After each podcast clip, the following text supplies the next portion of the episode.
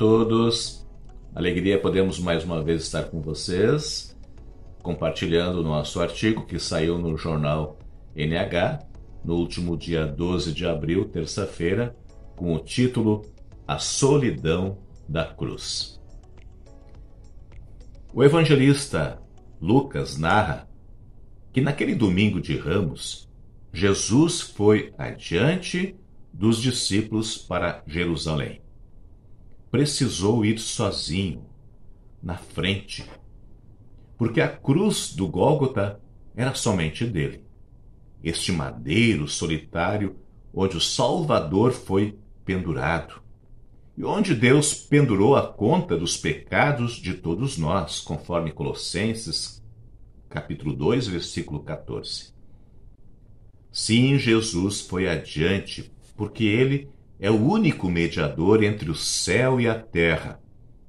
Eu sou o caminho, disse o solitário da cruz. Ninguém vem ao Pai a não ser por mim. Um dos malfeitores acreditou e por isso ouviu: Hoje estarás comigo no paraíso. O outro duvidou, mesmo com seus pecados cravados naquela cruz bem ao seu lado. Também poderia estar no paraíso. Hoje é o dia de ser salvo, escreveria Paulo numa de suas cartas, lembrando para ninguém deixar que fique sem proveito a graça de Deus.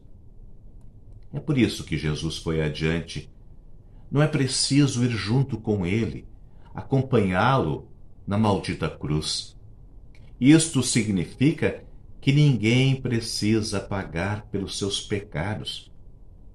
Aquilo que Jesus disse, pegue a sua cruz e me siga, estava falando do acreditar, do crer, do viver. E se a fé sem obras é morta, Tiago diz isto para lembrar o óbvio. Mas Jesus foi adiante também no túmulo vazio. Cristo, o primeiro de todos, depois os que são de Cristo quando ele vier. 1 Coríntios 15, 23. Aqui escreve Paulo ao tratar da ressurreição dos mortos. E esta é a melhor parte na história desta Semana Santa. A morte está destruída, a vitória é completa, entoa o poeta bíblico. Hoje, Jesus não vai mais adiante, porque Ele está do nosso lado e nos diz: não tenham medo. Este foi o meu artigo, né, que saiu, portanto, nessa semana tão importante para a nossa fé cristã. E que possamos cada vez mais crer nessa notícia maravilhosa de que, com a morte e a ressurreição de Jesus, nós temos o perdão dos pecados e a vida eterna.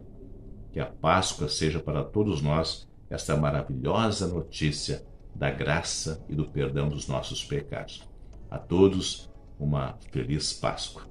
Até mais.